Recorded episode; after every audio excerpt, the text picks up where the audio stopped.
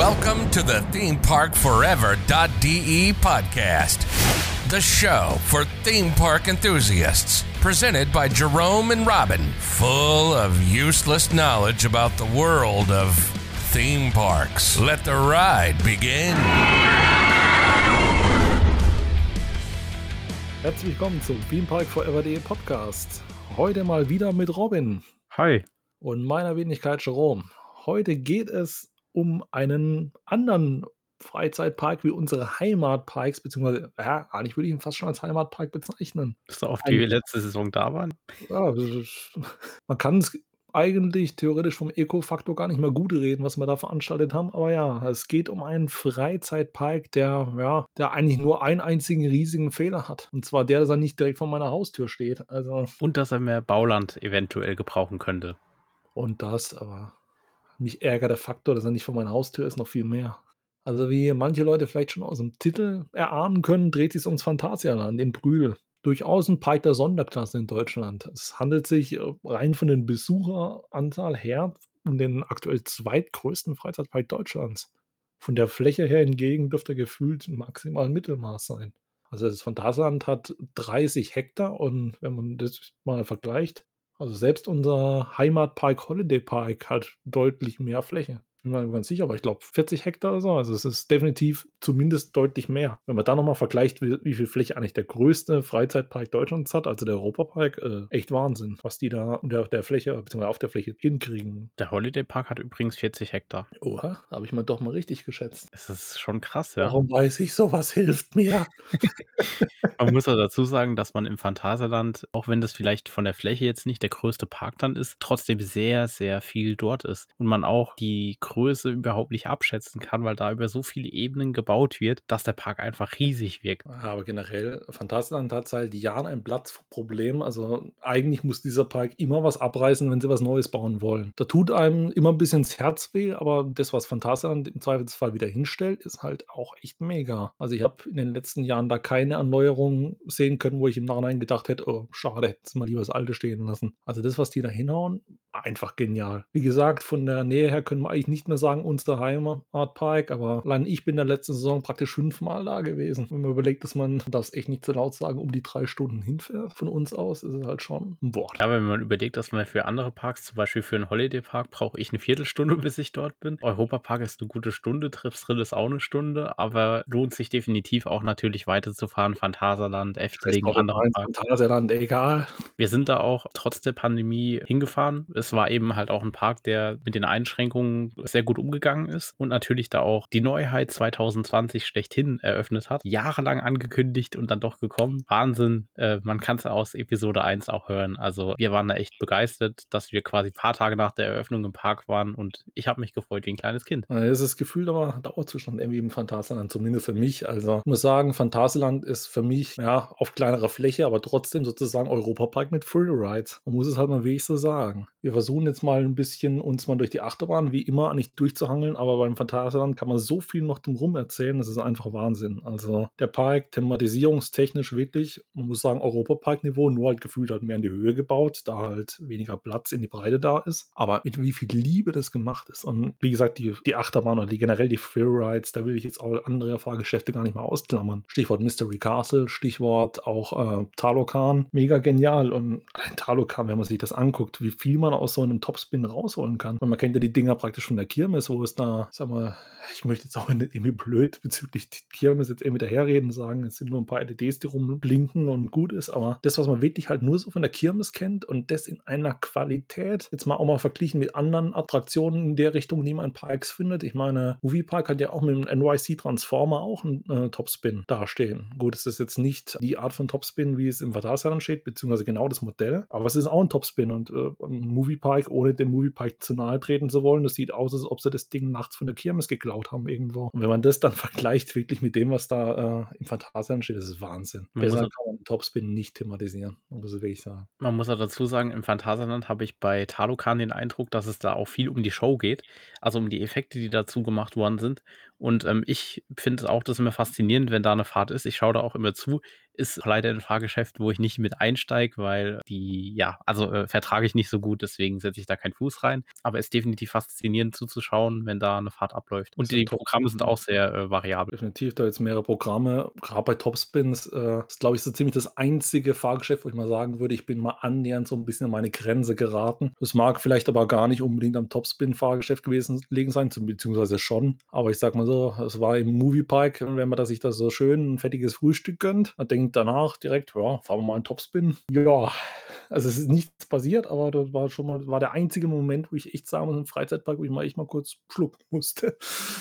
Also generell, wie gesagt, mittlerweile durch taktisches Essen habe ich dann nie wieder auch beim äh, Topspin im Moviepark Probleme gehabt. Und das macht mega Spaß, die Dinger. Also zumindest in Matalokan. Das ist einfach die Gesamtshow. Man hat diesen zum Maya-Stil thematisierten Topspin. Man hat dann noch eine Show, also super Soundtrack jeweils und vorne nochmal Feuerspiele, Wasser, Fontänen und ist alles wirklich aufeinander aus Fahrprogrammen abgestimmt. Das ist, also das Gesamtkonzept ist einfach mega genial. Da gibt es auch eine richtig tolle Doku auf YouTube. Also das ist definitiv ein Highlight, wenn man jetzt nicht sonderlich Probleme hat mit solchen Fahrgeschäften. Dann, Leute, fahrt Talokan. Also ich kann es nur mega empfehlen. Gut, wenn man jetzt weiß, dass man generell mit solchen Fahrgeschäften Probleme hat, dann ja, Topspin, ne? Manche vertragen es besser, manche vertragen schlechter, aber mega geil. Genau.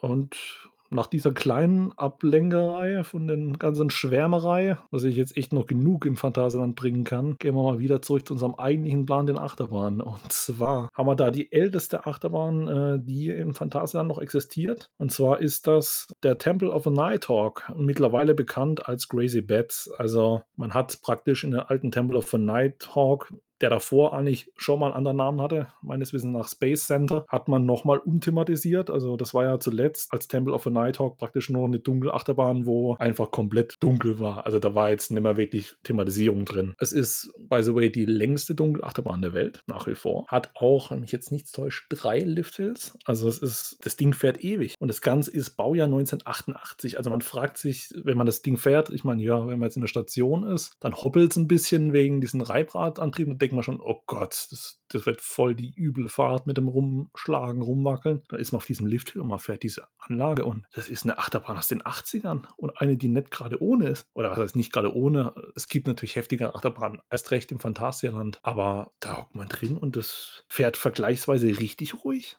Und es ist eine Achterbahn aus den 80ern. Es ist butterweich und, und sehr bequem. Maike Vekoma. Viele sagen ja gegen, gerade gegen ältere Vekoma-Achterbahnen, dass die Dinger dazu neigen, einen zu verprügeln. Aber da sieht man, Vekoma, das geht auch rund und das auch im Alter. Also da wirklich Hut ab und äh, wie gesagt, wahrscheinlich so ein bisschen, um die Wartezeit auf Fly zu überbrücken, hat man das Ganze dann irgendwann als VR-Coaster umgerüstet. Bedeutet, man hat praktisch, klar, gleiches Layout, gleiche Züge sozusagen, aber man hat äh, einen VR-Film eingebaut mit VR-Brillen, wo man mitfahren kann. Man muss dazu sagen, in der Saison 2020, äh, dank Corona, fuhr das Ganze ohne VR. Bedeutet, es stand zwar groß Crazy Bats drauf, aber streng genommen konnte man dann nochmal Temple of auf a Nighthawk fahren. Und wie gesagt, ich kann es nur empfehlen. Die VR-Geschichte habe ich noch nicht persönlich ausprobiert, aber wie gesagt, Temple of a Nighthawk, mega Empfehlung. Ist super tolle Anlage. Ist auch, wenn man andere dunkle Achterbahnen vergleicht, jetzt beispielsweise aus dem äh, Europapark die Eurosat, eine dunkle Achterbahn, bei der man wirklich nichts sieht. Bei der Eurosat sieht man ja teilweise noch sehr viel, weil da einfach die Kugel nicht komplett dicht ist und man da entsprechend noch relativ viel Licht sieht. Habe ich jetzt bis jetzt bei Temple of the Nighthawk nicht so den Eindruck gehabt. Man sieht natürlich den Lifthill, am, den ersten Lifthill sieht man, weil der ist schön beleuchtet, mit tollen Effekten eigentlich auch, also mit so einem Lauflicht-LED. Und den Rest sieht man vom Layout eigentlich überhaupt nicht. Also da fährt man wirklich im Dunkeln, ist eine bequeme Fahrt und ist durchaus spannend. Oh, definitiv. Also wie gesagt, das Ding ist einfach noch richtig toll für das Alter. Wenn ich mir überlege, vergleichsweise wie die alte Eurosat gefühlt am Ende fuhr. Also dagegen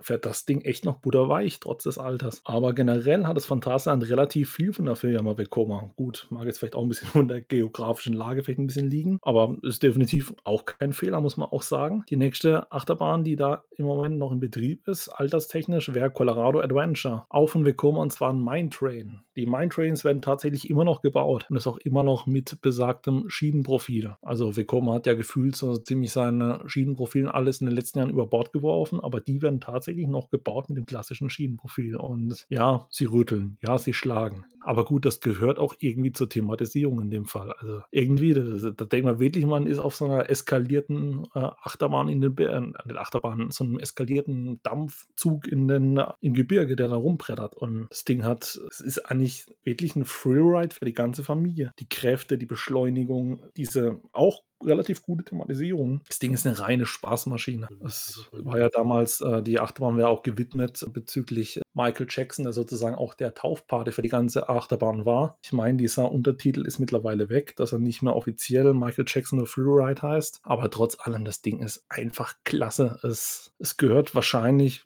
zu den besten Achterbahnen Deutschlands, muss ich eben auch sagen. Es, ist, es klingt lächerlich, weil streng genommen, es gibt viel heftigere Achterbahnen, aber da passt das komplette Zusammenspiel. Es, man hat halt wirklich das Gefühl, man ist wirklich auf einem Zug, der völlig eskaliert im Gebirge und macht einfach mega Spaß für die ganze Familie empfehlenswert. Richtig klasse. Zum Colorado Adventure, was ich auch noch sagen kann, ist, dass man die Achterbahn echt ein bisschen unterschätzt, auch was die Geschwindigkeit angeht. Man muss bedenken, man hat quasi nur die Reibradlifte und der Rest ist dann quasi durch die Physik geregelt. Aber wie das Teil dann beschleunigt und der Zug vorne einen wegzieht, ist schon krass ist definitiv von den Mindtrains, also von dem Typ Achterbahn, eine meiner Lieblingsachterbahnen. Und auch wenn man so guckt, sehr viele Kinder fahren da natürlich auch mit, sehr viele Jugendliche. Eigentlich jede Altersgruppe ist von dem Typ überzeugt. Also ist echt eine Spaßmaschine. Das kann man eigentlich nichts mehr hinzufügen. Und dann haben wir alterstechnisch äh, sozusagen ein bisschen Robins Albtraum. Vinyas 4 und Vinyas Force. Also die Dinger, das sind im Prinzip in, in einer Indoor-Halle. Äh, Spinning Coaster, wo man halt jetzt nicht wie bei Euromir beispielsweise einen längeren Zug hat mit mehreren drehenden Wägen, sondern man sitzt praktisch in einem einzigen Wagen, der sich halt dreht. Und im Gegensatz zu Euromir schwingt er da halt wirklich oder dreht sich halt wirklich frei auf dieser Anlage. Also zum einen, wie gesagt, also bei der Euromir hat man Elektromotoren, die einen drehen an manchen Stellen. Das Einzige, was bei Vinyas 4 und Vinyas Force gesteuert wird, ist praktisch einmal eine, einmal gibt es so ein Lok, wo man halt dafür sorgen kann, dass der Wagen sich nicht mehr dreht und einmal schaltet man praktisch diese Drehung frei. Aber mehr Steuerung passiert da eigentlich nicht mehr. Da gibt es wilde Maus-Parts, da gibt es äh, schnellere Achterbahn-Parts. Die Anlagen, also sind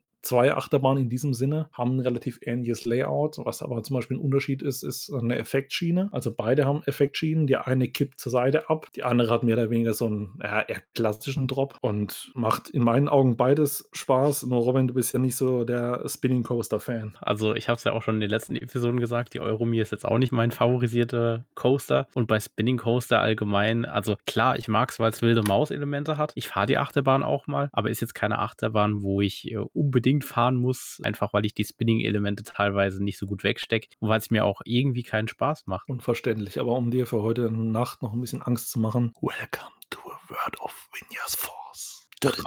So geschockt hat mich das jetzt auch nicht. Äh. Ich, ich war nur überrascht, äh, oder ja, was heißt er? überrascht. Ich war eigentlich entsetzt, wo dann der freischwingende Part losgegangen ist, weil bei unserem Glück ist es natürlich auch nicht irgendwie, dass ich es langsam gedreht hätte, sondern nein, wir haben schön viel Schwung bekommen, dass wir uns ordentlich gedreht haben, was dann wieder vergleichbar war mit der letzten Episode. Trips Drill mit der Weinkübelfahrt. In der Geschwindigkeit ungefähr hat man sich da gedreht. Also ich hatte da meinen Spaß.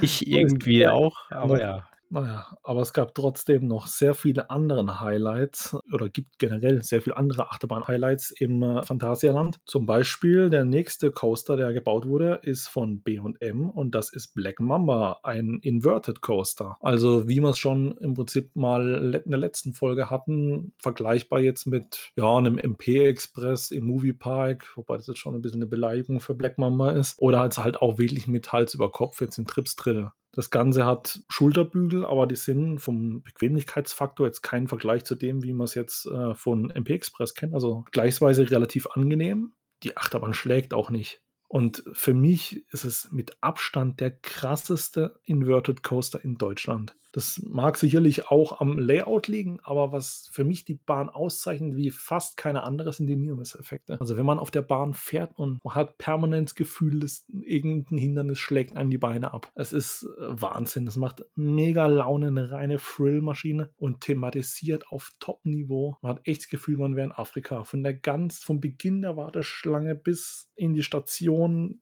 bis während der Fahrt, das ist Wahnsinn. Also, es ist einfach nur ein geiles Teil. Also, man kann eigentlich nichts dagegen sagen. Man muss damit gefahren sein. Man kann das Layout auch nicht von außen wirklich einsehen. Dadurch, dass über mehrere Ebenen gebaut ist, sieht man teilweise außerhalb vom Park eine Stelle, wo die Achterbahn sich bewegt. Aber ansonsten das komplette Layout sieht man nur, wenn man sich angestellt hat oder dann in der Bahn eben sitzt und selbst erkundet. Das ist einfach nur Wahnsinn. Also, mega geiles Teil. Muss dazu sagen, ich bin 1,90 und entsprechend denk, sagen viele Leute, oh, du hast ja bestimmt Probleme mit, mit äh, Schulterbügeln. Ich muss dazu sagen, ich bin allerdings auch kein Sitzriese, also gefühlt wahrscheinlich mehr von der Länge in den Beinen, aber vom Sitzen her, trotz dieser Schulterbügel, überhaupt kein Problem. Also mega geil, nur zu empfehlen. Es ist, glaube ich, aber auch eine Achterbahn, obwohl sie mega geil ist und sonst wie. Wenn sich ein Parkbesucher sich nicht großartig darüber informiert, ist, ist die wirklich so gelegen, dass man wirklich unter Umständen dran vorbeilaufen kann, ohne zu merken, dass da eine Achterbahn steht. Was eigentlich schade ist. Aber mega geil, wenn man dort ist, sollte man fahren, wenn man kein Problem mit Invasion hat. Und dann kommen wir eigentlich schon, ich sag mal, in die relativ moderne Zeit, in die jüngste Zeit. Da sind wir nämlich im Jahr 2016 mit der Eröffnung von Klugheim. Das Ganze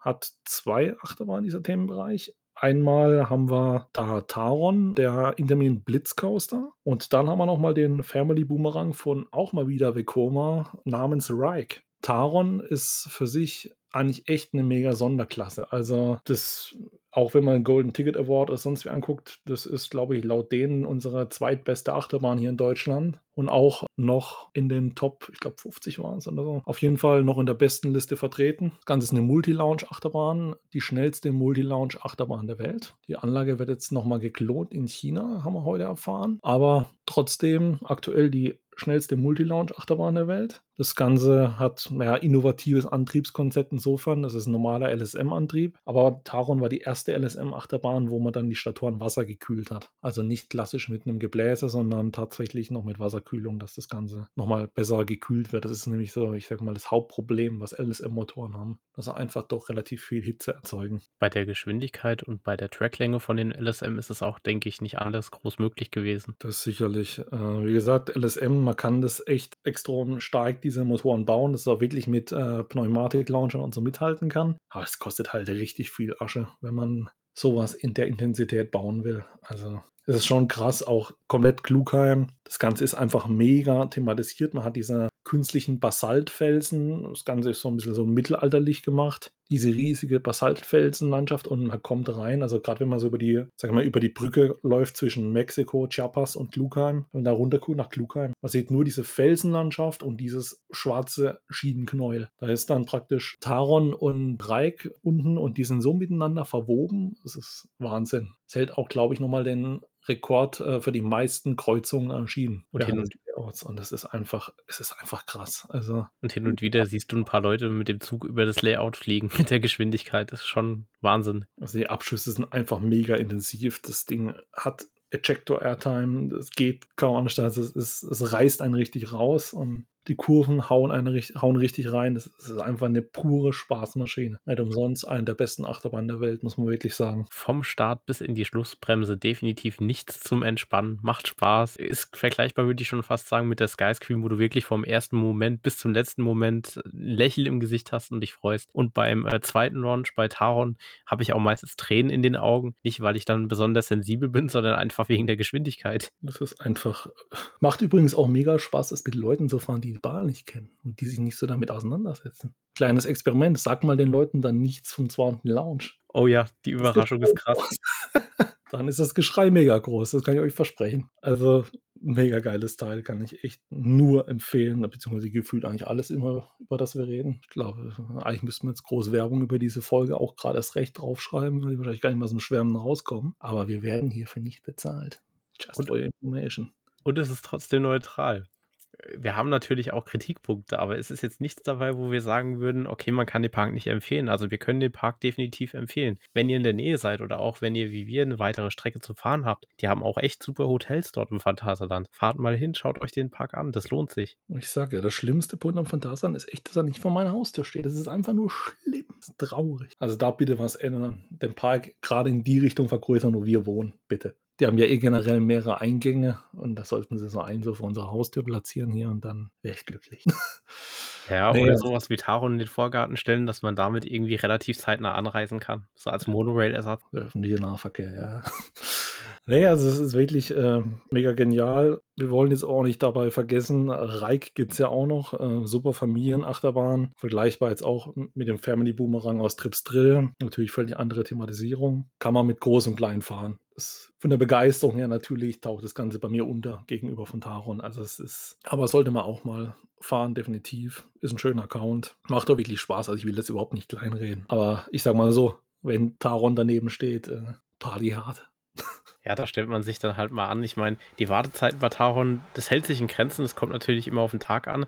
Aber selbst wenn bei Taron jetzt Wartezeit 'ne Stunde oder so ist, stelle ich mich dafür an. Das ist klar, weil der Count, der muss immer mit und da muss man mitfahren. Einfach nur mega genial. Also, Traumachterbahn, muss man wirklich sagen. Aber seit spätestens diesem Jahr gibt's ja noch 'ne weitere Traumachterbahn. Und zwar Fly, wieder mal von Vekoma. Das Ganze ist 'n Flying Coaster, gut versteckt, äh, in seinem eigenen Themenbereich. Davon haben wir ja schon in der ersten Episode gesprochen, relativ viel. Deswegen gucken wir mal, dass wir's uns 'n bisschen kürzer fassen. Es ist 'ne Flying Achterbahn. Man liegt sozusagen man sitzt nicht wie bei Black Mamba unter der Schiene, sondern man liegt unter der Schiene mit praktisch Gesichtsfeld nach unten aufm Boden. Und ich sage mal so, Fly, der Name ist Programm. Also, das Ding hat richtig schöne Floating Airtime, richtige Schwerelosigkeit zwischendrin und klar, keine so brutale Ejector Airtime wie von der G-Force, wie von der Taron. Könnte 'n bisschen wehtun bei so 'ner, sage ich mal, Sitzposition. Auch zu erwähnen ist rein achterbahntechnisch, das ist 'n innovatives Einstiegskonzept. Während man bei normalen Flying-Achterbahnen gerne mal hochgeklappt wird oder sonst wie, steigt man bei Fly im Sitzen ein und ja, im Prinzip Schienen sind dann an der Wand in der Station anstatt an der Decke und am Boden.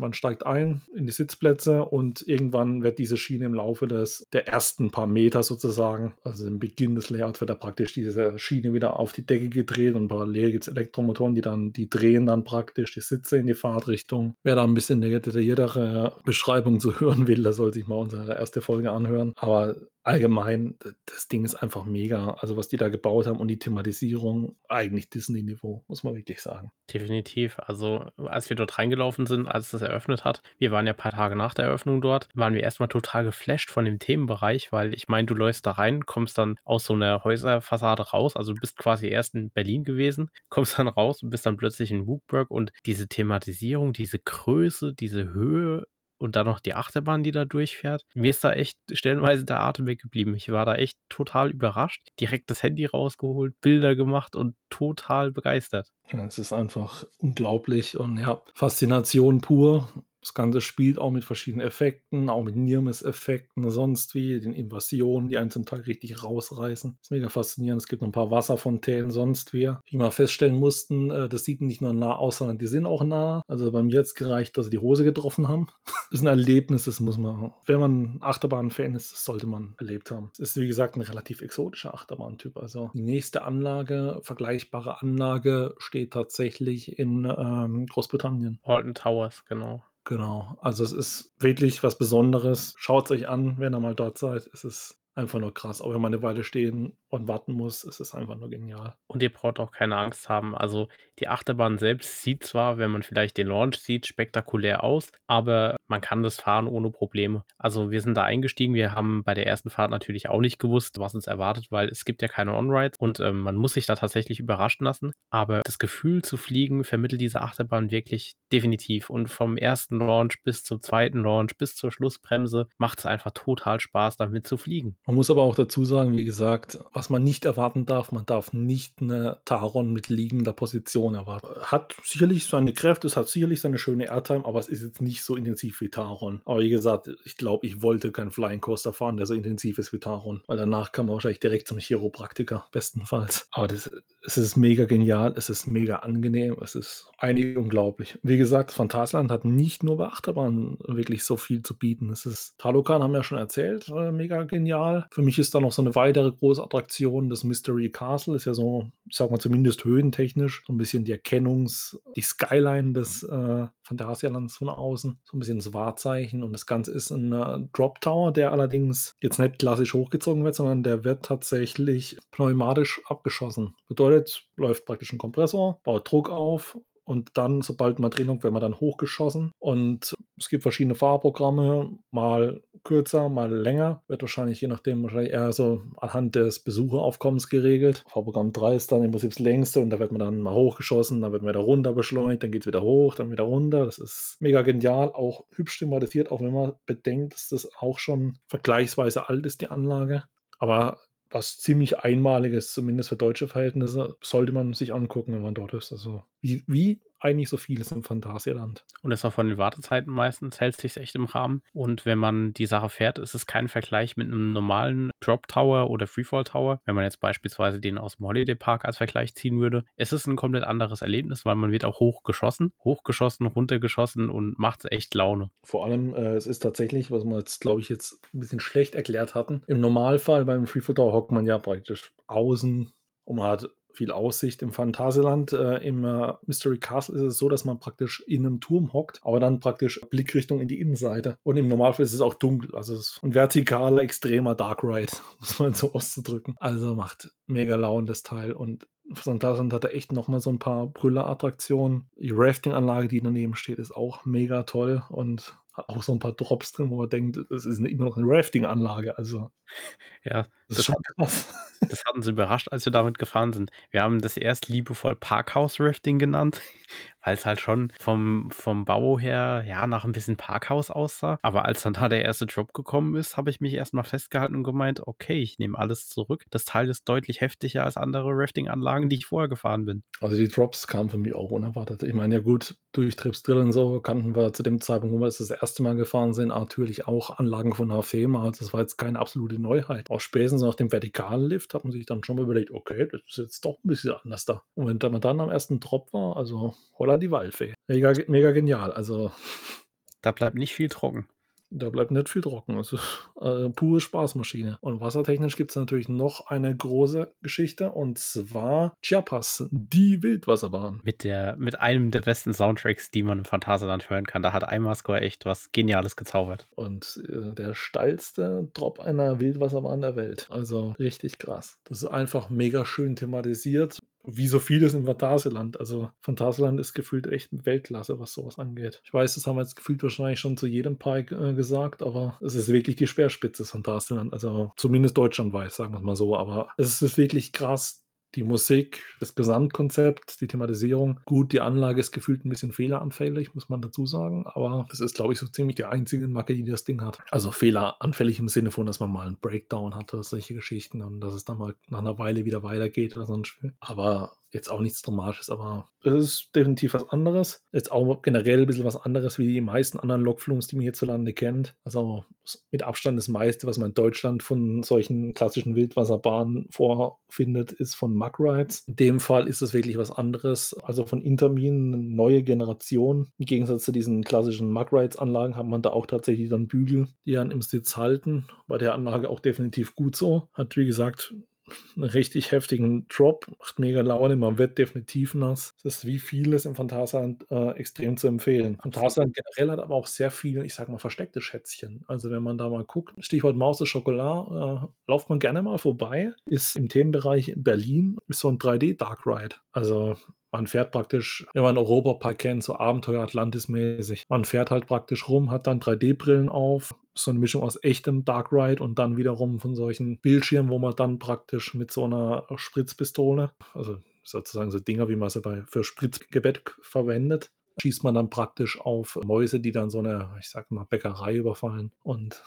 versucht dann praktisch gegen diese Mäuse vorzugehen was ich echt positiv anmerken muss, was mein Riesenproblem ist bei Abenteuer Atlantis, wenn du dort drin sitzt, du kannst praktisch erkennen, wo du hinschießt. Weil ich habe immer das Riesenproblem bei Abenteuer Atlantis, ich schieße dahin und dann habe ich da das Hindernis vor mir, dann habe ich fünf Millionen Laserpunkte drumherum und ich weiß jetzt nicht, welcher davon bin ich. War ich jetzt so? War ich jetzt niedrig? War ich jetzt zu weit links? War ich jetzt zu weit rechts? Und man sitzt praktisch zu zweit in einem Wagen sozusagen, schießt zu zweit auf einen Monitor einer hat dunkle Schokolade, einer hat helle Schokolade. Also als Bällchen, mit dem man auf diese Mäuse schießt. Von daher wirklich, es klingt banal, aber das ist für mich so immer so ein, eine Trübung von dem Spaß im Europapark, wenn ich dann in sowas drin hocke und denke, ja super, Interaktivität kann Spaß machen, aber ich würde gerne wissen, wo ich hinziehe im Moment. Ja, das ist dort mehr auf gut Glück schießen. Bei Maus und Schokolade hast du direktes Feedback und ist auch von der Thematisierung her mit diesem Berliner Akzent und diesem Berliner, der die Anweisung gibt, total lustig gemacht. Also für Familie, jung und alt, groß und klein, echt spaßig. Ja, also ganz ehrlich, wie gesagt, ich bin ja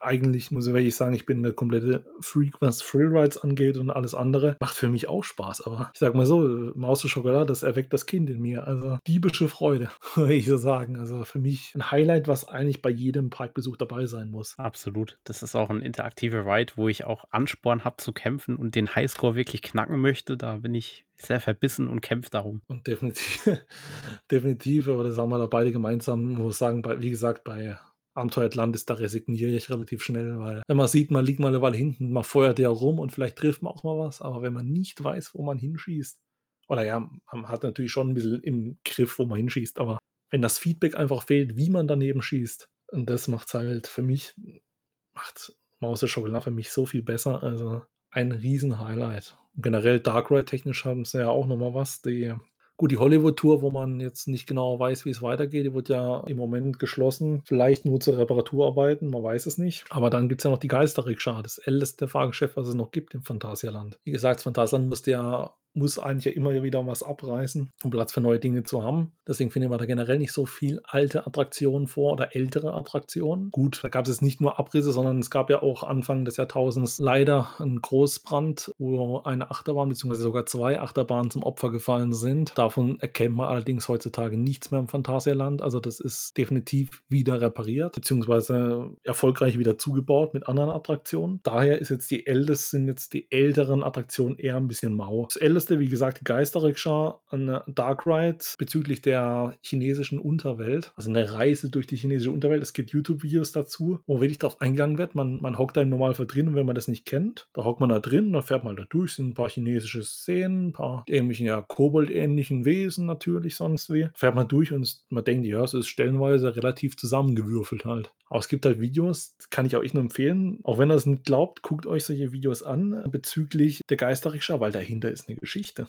Ich habe es auch nicht für möglich gehalten. Dahinter ist eine Geschichte, praktisch mit einer Reise durch die Unterwelt. Man begegnet verschiedenen Geistern, Dämonen aus der chinesischen Mythologie und das Ganze ist eine zusammenhängende Geschichte. Und was mich gerade bei dieser alten Attraktion begeistert hat, ist eigentlich der Pepper Ghost-Effekt, weil der ist eigentlich richtig gut gelöst. Also, das, was man da sieht, ich meine, gut, die eine oder andere Szene ist relativ auffällig von Disney inspiriert, sagen wir es mal so. Aber gerade dieser Pepper Ghost-Effekt, gut, wenn man das aus dem Europapark kennt, muss ich sagen, das wirkt im Phantasialand deutlich besser. Also, es ist schon macht richtig Spaß, ist richtig cool. Es ist ein alter Dark Ride, müssen nicht drum rumreden. Wenn man jetzt sowas vergleicht mit äh, Piraten in Batavia 2020, dann merkt man, dass das Ding alt ist. Aber es ist trotz allem ein richtig toller Dark Ride. Auch Endlos-System wie Geisterschloss und Co., aber andere Hersteller. Schwarzkopf ist sogar noch ein Schwarzkopf-Endlos-System, äh, ist von 1981 und ist damit eine der ältesten Dark Rides, die man hier so hat. Und dann noch von Schwarzkopf, die ja bekannt waren für Achterbahnen, ist schon eine Besonderheit. Die haben allgemein im Phantasialand damals relativ viel gemacht. Die haben auch Monorail-Systeme entwickelt und so weiter. Also Schwarzkopf war da auch sehr vertreten. Schwarzkopf kennt man ja mittlerweile unter dem Namen Gerstlauer. Genau, da hatten wir auch schon letztes Mal darüber gesprochen gehabt, bezüglich Trips Drill, wo die doch sehr viel gebaut haben. Also es ist, wie gesagt, Phantasialand. Es ist ein Park permanent im Wandel,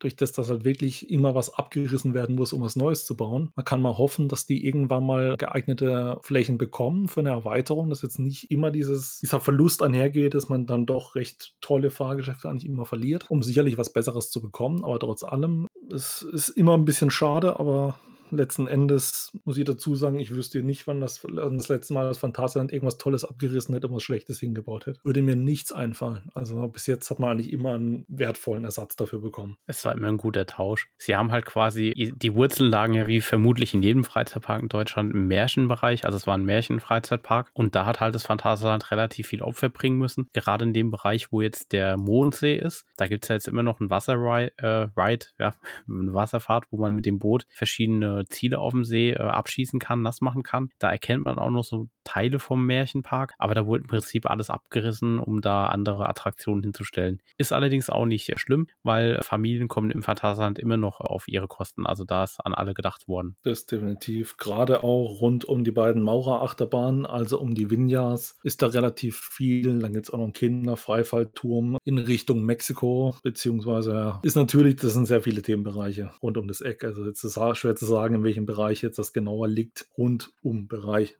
Mexiko, Schrägstrich, Klugheim, Schrägstrich, sonst wie, Schrägstrich, ja, Afrika. Ich kann es da nicht genau sagen, zu welchem Themenbereich es da genau gehört. Es dürfte ziemlich Grenzbereich sein. Aber richtig cool, die verschiedenen Themenwelten, was die sich da aufgebaut haben. Es ist einfach noch klasse. Ich kann es echt nur empfehlen. Es ist schon mega klasse, das, der Park. Es ist, ja, es ist was anderes. Es ist ein großer Freizeitpark auf kleinem Gebiet. Er ist klein, von der Fläche, allerdings sehr in die Höhe gebaut. Und selbst wenn man jetzt noch ein paar Mal hingeht und da schon ein paar Mal war, man entdeckt doch irgendwie immer wieder was Neues. Und gerade auch kulinarisch, muss ich sagen. Ich meine, sicherlich, es hat jetzt auch den Standard Freizeitpark, ich nenne das mal Fraß, Stichwort irgendwie Pommes oder sonst wie. Aber wenn man da beispielsweise in die Taverne geht, in äh, ähm, Klugheim, ist einfach nur klasse. Jetzt komme ich wieder vielleicht mit einem Tipp. Äh, ich habe ja schon in der letzten Episode kulinarisch mich ein bisschen ausgelassen. Jetzt mache ich es wieder. Jetzt nicht, dass ihr denkt, ich denke nur ans Essen. Nein, natürlich denke ich auch an andere Dinge. Aber wenn ihr im Phantasialand seid und wenn ihr zufällig in Klugheim seid und zufällig vielleicht Taron gefahren seid und es so Mittagszeit ist, kann ich euch dringend empfehlen, Rudmors Taverne aufzusuchen. Das ist ein Gebäude, das man eigentlich nicht übersehen kann. Ist eingerichtet wie ein Wirtshaus, wie man es im Mittelalter vielleicht äh, gekannt hat. Und dort gibt es wirklich krasse Gerichte. Also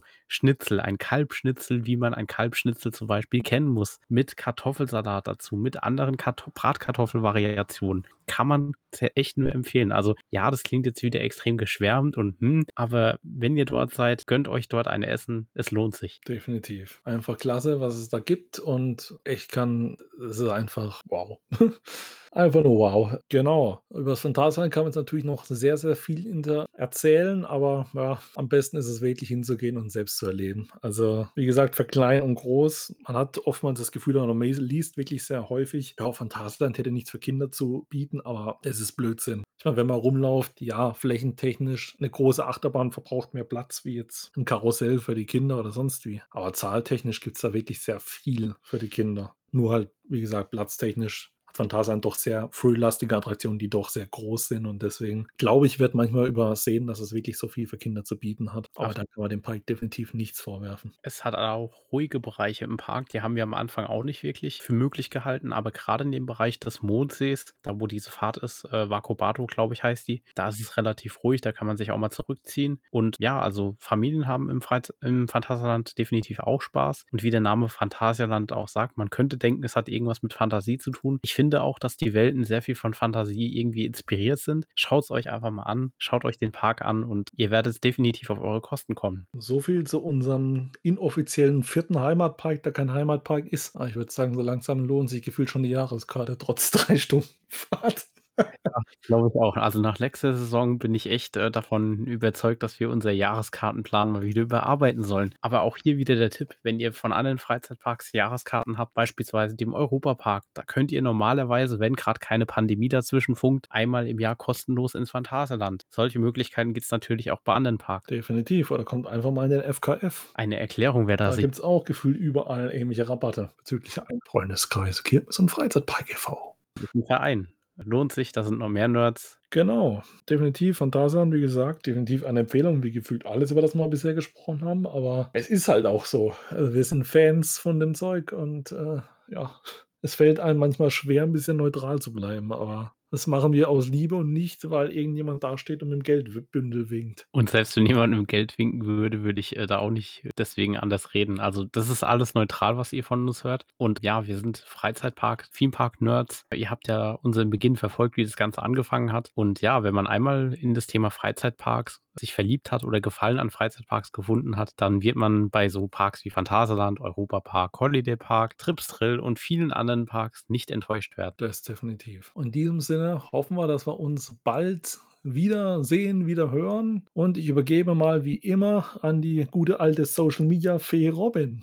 Oh Mann, diese Überleitung ist ein Albtraum. Naja, was soll ich sagen? Ich bin meistens für Social Media zuständig, also melde ich mich dann halt jetzt mal. Danke für euer Feedback in den letzten Folgen, das wir erhalten haben. Wir freuen uns natürlich auch über das neue Feedback, was wir jetzt erhalten werden. Ähm, wir lesen das auch sehr eifrig. Wir sind über konstruktive Kritik auch dankbar. Wir haben jetzt zum Beispiel in der letzten Folge, habt ihr das erste Mal einen Podcast der neuen Generation, sage ich jetzt mal, gehört. Also wir haben ja schon kleine Dinge verbessert. Wir haben ein professionelles Intro, Outro. Wir haben jetzt neues Equipment, äh, entsprechend neue Mikrofone, mit denen wir aufnehmen. Ähm, wir versuchen das Ganze ein bisschen professioneller zu machen, einfach auch, damit die Qualität besser ist, damit es euch gefällt natürlich. Und ja, wenn ihr Kritik habt, Fragen habt zu den Parks oder Fragen zu uns habt, meldet euch social media at themeparkforever.de wäre die E-Mail-Adresse. Oder ihr könnt uns natürlich auch gerne auf Facebook oder Instagram schreiben oder auf YouTube kommentieren. Wir haben da verschiedene On-Rides online, verschiedene Specials. Und ja, wir werden euch auch weiterhin mit Themepark-Content versorgen. In diesem Sinne, danke fürs Zuhören und äh, noch viel Spaß. Ciao. Ich könnte es nicht besser sagen.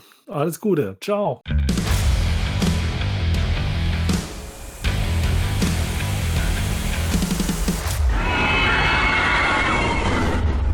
For listening to our podcast. You can find more information on themeparkforever.de and on social media. Come back later to enjoy the next episode of the podcast.